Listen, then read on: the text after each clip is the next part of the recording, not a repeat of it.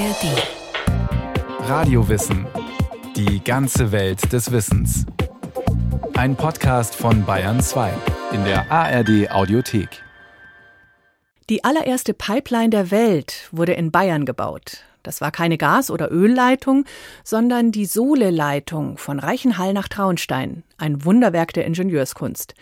Nur durch Wasserkraft betrieben hat diese Leitung ab 1619 das salzhaltige Wasser von der Quelle ins 30 Kilometer entfernte Sudhaus befördert und dabei sogar einen Gebirgszug überwunden, dank mehrerer Pumpwerke.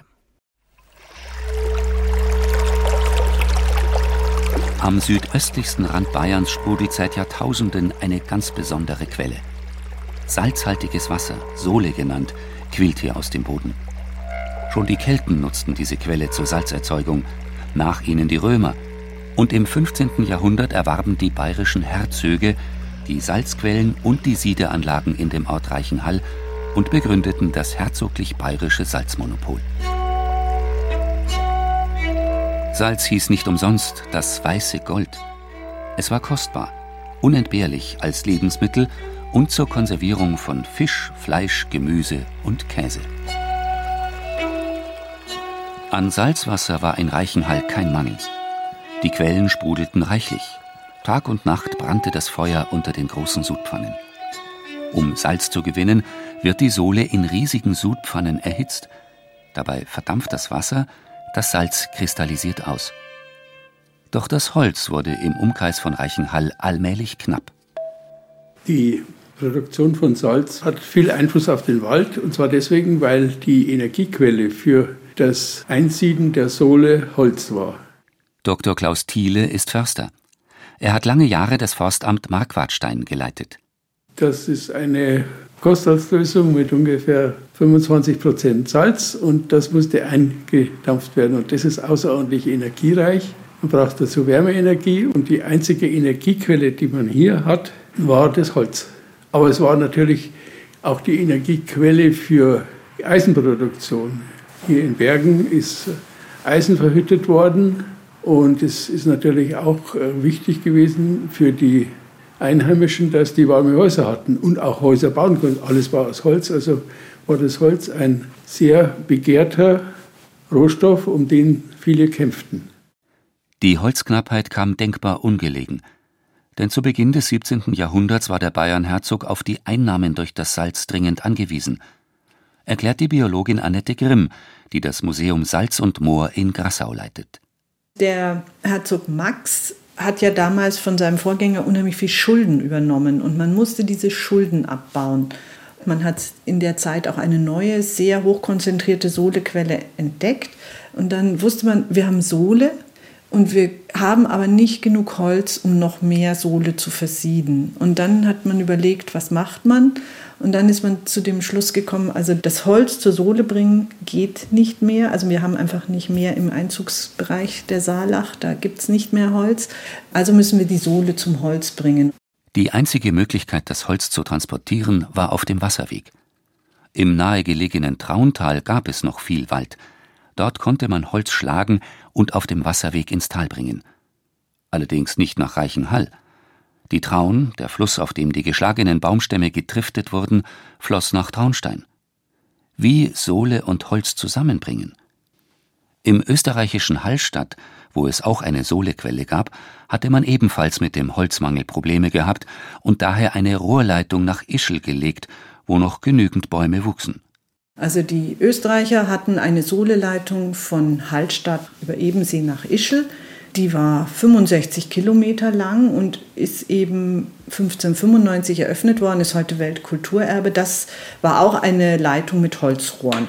Diese Leitung ging aber immer bergab. Die war mit natürlichem Gefälle. Was jetzt bei der Leitung von Reichenhall nach Traunstein neu war, ist, dass man wegen des Geländes eben immer mal wieder hochpumpen musste, um wieder Gefälle in die Leitung zu bringen und dass man auch ein Gebirge überwinden musste. Der Herzog fragte mehrere Experten, ob ein solches Unternehmen technisch machbar wäre. So die Brunnenmeister in Augsburg. Denn in Augsburg gab es ein jahrhundertealtes bewährtes Wassermanagementsystem. Wasser hob hier Wasser, beispielsweise in Hochbehälter. Das Urteil der Augsburger Brunnenmeister Man muss hochgelegene Wasserquellen haben, die weder im Sommer noch im Winter versiegen, dann hätte man genug Wasserkraft zum Antrieb. Daraufhin befragte man die Bauern der Umgebung, denn sie kannten ihr Gelände, sie kannten die Bergbäche, sie wussten, welche Wasserquellen zuverlässig sprudelten, weder im Sommer versiegten noch im Winter einfroren. Am Wasser, so die Bauern, war kein Mangel. Daher entschloss sich Herzog Maximilian I. zum Bau. Er beauftragte seinen Hofbaumeister Hans Reifenstuhl und dessen Sohn Simon, eine Leitung für die Sohle von Reichenhall nach Traunstein zu führen. Hans Reifenstuhl hat seinen Sohn Simon damals nach Lyon geschickt, weil da besonders kundige Wasserbauer waren. Und der hat sich dort angeschaut, wie man diese Pumpwerke baut, also diese Kolbendruckpumpen. Und was das Neue an der Leitung von Reichenhall nach Traunstein war, praktisch, dass man das zusammenbringt, die Sohleleitung mit den Pumpwerken. Und drum darf sie sich die erste Pipeline der Welt nennen, weil sie praktisch wie eine moderne Pipeline ist. Es ist eine Rohrleitung. Sie hat Pumpwerke. Sie hat zwar nicht überall diese Druckleitung, nur wenn es gepumpt wird. Und es wird eben etwas drin transportiert, was die Wirtschaft am Laufen hält. Also heute ist es ja Öl und Erdgas. Damals war es wirklich das Salzwasser, aus dem man dann das Salz gewinnt. Und insofern ist die Bezeichnung schon richtig, auch wenn es sie damals noch nicht gab. 1617 wurde der Bau begonnen. Von Reichenhall nach Traunstein waren es 30 Kilometer. Dazwischen lag ein Gebirgszug. Der musste überwunden werden. In sieben Etappen wurde die Sohle immer höher befördert, durch steiles, unwegsames, felsiges Gelände, bis sie oberhalb von Inzell im Brunnhaus Lettenklause mit 720 Metern ihren höchsten Punkt erreichte. Die Sohle war da insgesamt 250 Höhenmeter gestiegen. Von dort floss sie die restlichen 18 Kilometer in gemächlichem Gefälle bis zur Saline in Traunstein. Die Sohlehebepumpen wurden mit Wasserkraft betrieben. Dazu wurden Gebirgsbäche umgeleitet, manchmal über mehrere Kilometer hinweg. Ihr Wasser brauste durch Rohre mit starkem Gefälle auf riesige Wasserräder mit einem Durchmesser von sieben Metern. Die trieben die Pumpen an, die die Sohle in die Hochbehälter hoben. Bis zu 130 Liter Sohle pro Minute konnten diese Pumpen befördern. Gleichzeitig begann der Bau der Sudhäuser in Traunstein. Nach einer rasanten Bauzeit von knapp zwei Jahren konnte Reifenstuhl am 5. August 1619 dem Herzog stolz verkünden, dass die Reichenhaller Sohle in Traunstein eingetroffen war und sogleich das Versieden begann. Herzog Maximilian konnte zufrieden sein. Durch das Salz gewann er finanziellen Spielraum, nicht nur um den Staatshaushalt zu sanieren, sondern auch um Krieg zu führen. Denn 1618 war der Dreißigjährige Krieg ausgebrochen. Für viele ist es völlig vergessen, wie wichtig das hier mal war, auch wie wichtig für den Staatshaushalt vom bayerischen Staat. Also das war ja ganz entscheidend, die Einnahmen aus dem Salz. 200 Jahre floss die Sohle von Reichenhall nach Traunstein, liefen die Sudpfannen heiß, gab die Salzerzeugung der Bevölkerung Lohn und Brot, füllte sich das Staatssäckel, lieferten die Wälder im Trauntal das Brennholz. Bis, ja, bis auch hier die Holzvorräte zur Neige gingen. So sondierte man zu Beginn des 19. Jahrhunderts, wo es wohl noch genügend Holzbestände gäbe und wo man eine weitere Saline bauen könnte. Die Wahl fiel auf Rosenheim. Das hing mit der Säkularisation, der Verstaatlichung von klösterlichem Besitz im Jahr 1803 zusammen. Annette Grimm in dieser Gegend gibt es ja das Kloster Tegernsee, die haben unheimlich viel Wald. Und es gab die Mangfall, das ist ein Fluss, auf dem man das Holz transportieren konnte. Da war natürlich die Säkularisation dann wirklich ein Gewinn, weil Kloster Tegernsee wurde aufgelöst und verstaatlicht. Die Wälder kamen in den Staatsbesitz. Die Mangfall war schon als Triftgewässer ausgebaut und Rosenheim am Rand des Stadtgebiets war das Kapuzinerkloster, das ist auch aufgelöst worden. Und es war mit ein Grund, warum dann auch nicht Miesbach oder Aibling, sondern Rosenheim den Zuschlag bekam. Einmal war die Strecke kürzer für die Sohleleitung und auf diesem Grund des ehemaligen Kapuzinerklosters hat man dann die Saline gebaut. Also Rosenheim war ein richtiger Gewinnler von der Säkularisation. Die neue Sohleleitung zweigte in Siegsdorf von der Leitung nach Traunstein ab und führte 80 Kilometer am Alpenrand entlang zu der neuen Saline nach Rosenheim, die 1810 eröffnet wurde. Während die erste Leitung oberirdisch verlief, wurde die zweite Leitung, wo es möglich war, eingegraben. Aber mitunter liefen die Rohre auch weithin sichtbar, beispielsweise in Leitungsbrücken über Flüsse oder durch Ortschaften wie in Grassau. Baumeister war der Ingenieur Georg von Reichenbach, der auch eine neue Pumpe für die Sohle konstruierte. Reichenbach ist dann nach England gegangen, um eben den Maschinenbau zu studieren. Er hat aber in England bei Boulton und Watt gelernt äh, oder spioniert, wie man Dampfmaschinen baut. Man hatte schon die Überlegung, ob man nicht diese Sohleleitung mit Dampfmaschinen baut, war dann aber einfach ängstlich, weil das war ja damals eine Feuermaschine, war völlig neu und man hatte einfach Angst, ob man den Betrieb damit schafft und man hätte natürlich wieder ein Heizmittel gebraucht. Und er hat diese Maschine ja dann auch baugleich einer Kolbendampfmaschine gebaut. Nur hat er eben als Antrieb nicht Wasserdampf, sondern Druckwasser genommen. Aber vom Prinzip her ist es wie eine Kolbendampfmaschine gebaut. Also die Dampfmaschine wäre schon möglich gewesen. Die Reichenbachsche Anlage kann man sich heute noch anschauen. Und zwar in Grasau, im Museum Salz und Moor. Denn zwischen Grasau und Rottau südlich des Chiemsees befindet sich mit dem sogenannten Klaushäusel eine vollständig erhaltene Sohle-Pumpstation. Museumsleiterin Annette Grimm erklärt: Diese Pumpstation hat insgesamt sieben Gebäude, die sind alle erhalten. Und man kann eben hier praktisch noch sehen, wie diese Technik funktioniert hat. Man hat die Wassersäulenmaschine am Originalstandort, das ist die einzige, die es am Originalstandort gibt. Man hat die Niederreserve, die Hochreserve, das Aufschlagwasserhaus. Und man kann wirklich den Weg der Sohle nachgehen und sieht, wie es funktioniert hat, mit den einfachen Mitteln damals. Man kann auch im Wald den Verlauf des Bergbaches verfolgen, der das Aufschlagwasser heranbringt. Ein kleiner Spaziergang, der bis zu einem Wasserfall führt. Es ist ein sehr schöner Spaziergang, wo es auch dank des Waldes und des Bachs noch sehr viel Feuersalamander gibt. Es ist also für Kinder immer ganz großes Aha-Erlebnis, wenn sie die dann entdecken. Die Salzproduktion hatte Einfluss auf die Infrastruktur. Verkehrswege zu Wasser und zu Land wurden ausgebaut. Sie hatte Einfluss auf die Wirtschaft und auf den Wald. Förster Dr. Klaus Thiele. Von Anfang an ist die Nutzung hier der Wälder nachhaltig gedacht gewesen. Also schon im 17. Jahrhundert wollte man einen ewigen Wald. Das heißt also, was an Holz genutzt wurde, musste wieder nachwachsen. Entweder durch Saat oder durch Pflanzung oder Naturverjüngung. Problem bei dem Nachwachsen war, dass große Flächen des Waldes beweidet wurden. Und bestimmte Bereiche wurden so intensiv beweidet, dass sie nicht mehr zum Wald wurden. Da hat sich die Forstverwaltung nicht mehr durchgesetzt, sondern die Bauern sind da geblieben. Um den Nachschub an Holz zu sichern, wurden schon seit dem ausgehenden Mittelalter grenzüberschreitende Verträge geschlossen. 1829 veranlasste dann Ludwig I. die Salinenkonvention zwischen dem Königreich Bayern und dem Kaisertum Österreich. Bayern durfte auf ewige Zeiten die Waldungen im salzburgischen Pinzgau in St. Martin bei Lofer nutzen, die sogenannten Saalforsten.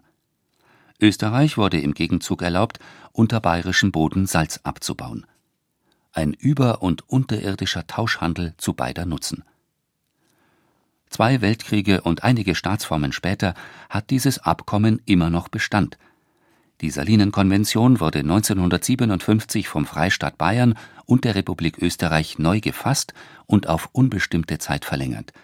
Sie gilt als ältester bestehender Staatsvertrag Europas das Forstamt auf österreichischem Grund existiert weiter und das Holz, das dort genutzt wird, wird zugunsten des bayerischen Staatskasse verkauft. Für die Bedürfnisse der Salinen war die Zusammensetzung des Waldes weiter im Alpeninneren ohnehin viel günstiger als am Alpenrand, wie Dr. Klaus Thiele erläutert. Hier am Alpenrand haben wir sehr hohe Niederschläge und auch andere Böden. Wir haben hier Kalkalpen, also basische Böden mit viel Kalk. Und je weiter man aber ins Alpeninnere kommt, wird das Klima kontinentaler, also weniger Regen. Und die Böden ändern sich, weil auch das Gestein sich ändert. Und damit werden, je weiter man ins Alpeninnere kommt, Nadelbäume günstig, weil Fichten zum Beispiel lieber auf saureren Böden wachsen. Und hier am Alpenrand haben sie die große Konkurrenz mit der Buche, die hier sehr vital ist auf diesen kalkreichen Böden.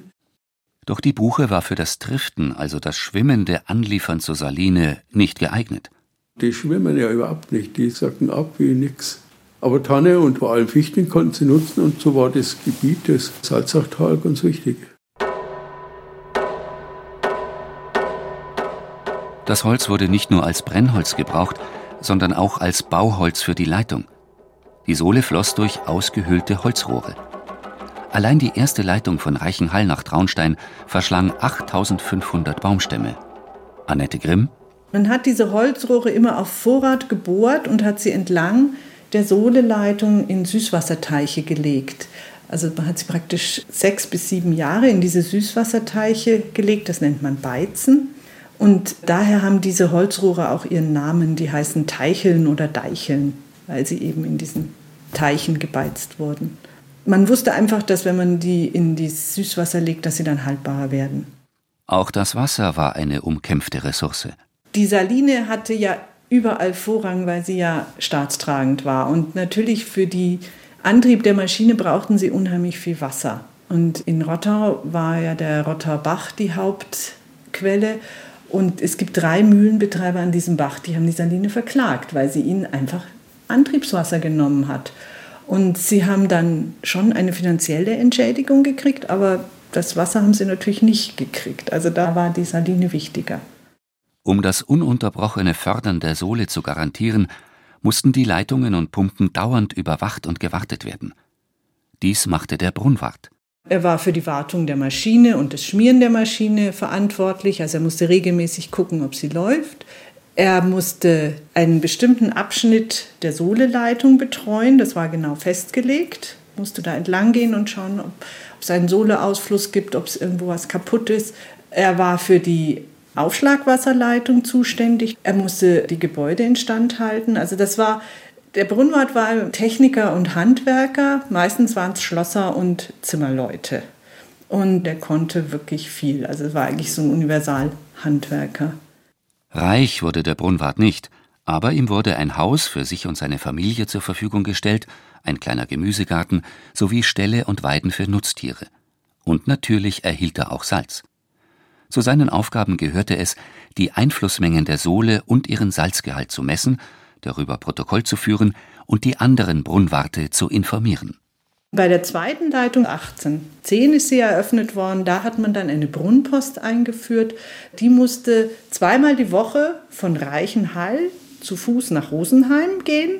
Und es war genau getaktet. Sie mussten um sonntags um sechs in der Früh los und am ersten Tag bis Bergen und am zweiten Tag um halb drei mussten sie dann in Rosenheim sein. Und die haben praktisch die Daten der einzelnen Brunnhäuser eingesammelt, haben sie verglichen, einen Bericht geschrieben natürlich. Und dann wusste man, ob alles in Ordnung ist an der Leitung. Und es ging auch immer zur selben Zeit einer in die Gegenrichtung los. Die Leitungen waren anfällig und Störungen mussten schnell beseitigt werden, denn Sohleverlust bedeutete immer einen finanziellen Verlust. Es gab natürlich Elementarschäden sozusagen durch Lawinen oder Hangrutsche. Es war ja oft am Hang oder wenn Bäume umgefallen sind. Die erste Leitung war ja noch nicht eingegraben. Die war natürlich gefährdeter. Also die zweite Leitung, da waren die Rohre dann schon so Schnitt so einen halben Meter eingegraben. Das war dann etwas geschützter. Es gab auch Fälle von Sohle-Diebstahl. Denn Salz war teuer und zum Eigengebrauch ließ sich leicht ein einmal selbst gezapfter Sohle auf dem Ofen versieden. Und es gab Vandalismus. In Grassau zum Beispiel lief ja die Sohleleitung mitten durch den Ort. Und da gab es Sabotageakte. Und es ist auch aktenkundig, dass die Saline versucht hat, das zu unterbinden. Eine Zeit lang hat man sogar überlegt, die Brunnwarte zu bewaffnen. Wenn sie schießen, dann sollen sie aber bitte nur auf die Füße schießen, war der Befehl. Und man hat dann versucht, über die Kirche diesem Vandalismus Einhalt zu gebieten. Man hat den Pfarrer gebeten, in der Kirche zu predigen, dass das eben Unrecht ist, wenn man die Leitung beschädigt oder Sohle stiehlt. Aber Kirche und Staat waren damals nach der Säkularisation nicht so gut aufeinander zu sprechen. Also der Pfarrer hat sich geweigert. Man ist dann übereingekommen, dass der Messdiener und jemand von der Saline die Bürger ermahnt nach dem Gottesdienst. Fast 300 Jahre floss die Sohle von Reichenhall nach Traunstein. 1912 wurde die Saline Traunstein geschlossen. Neue Energieträger wie Steinkohle oder Strom und energieeffizientere Verdampfungstechnik machten die Saline in Reichenhall unabhängig von Holz und ermöglichten ein Versieden im Quellort. Die Saline in Rosenheim arbeitete noch einige Jahrzehnte weiter. Doch im Juni 1958 ließ man auch hier das Feuer unter den Sudpfannen erlöschen. Dr. Klaus Thiele. Das ist im Gedächtnis des Chiemgauer Volkes hängen geblieben. Am letzten Tag, als die Sohle-Leitung dann stillgelegt wurde, hat es in Rosenheim ein großes Weißwurstessen gegeben. Das ist im Volk unvergessen geblieben.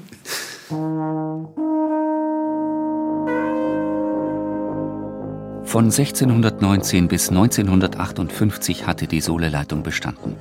339 Jahre lang. Das weiße Gold ist mittlerweile mehr als erschwinglich. Und moderne Pipelines pumpen weitaus größere Mengen von Gas und Öl durch Meere und Berge. Doch die erste Pipeline, rein mit Wasserkraft betrieben, verlief in Bayern. Eine enorme ingenieurstechnische und logistische Leistung. Und daher soll zum Schluss der Kartograf Adrian von Riedel zu Wort kommen, der 1796 über die Reichenhall-Traunsteiner Sohleleitung bewundernd sagte: Jeder bayerische Patriot ist schuldig, ein so großes Werk der Nachwelt anzupreisen und kennbar zu machen.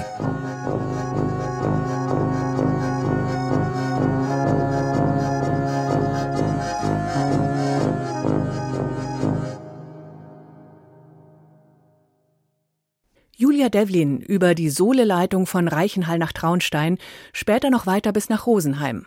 Noch weiter westlich wurde auch von etwa 1600 ab bis nach dem Zweiten Weltkrieg ein ungewöhnlicher Rohstoff abgebaut, die Pechkohle. Dazu gäb's auch eine Radiowissen-Folge Pechkohle, Kumpel in Penzberg, in der ARD Audiothek und überall, wo es Podcasts gibt.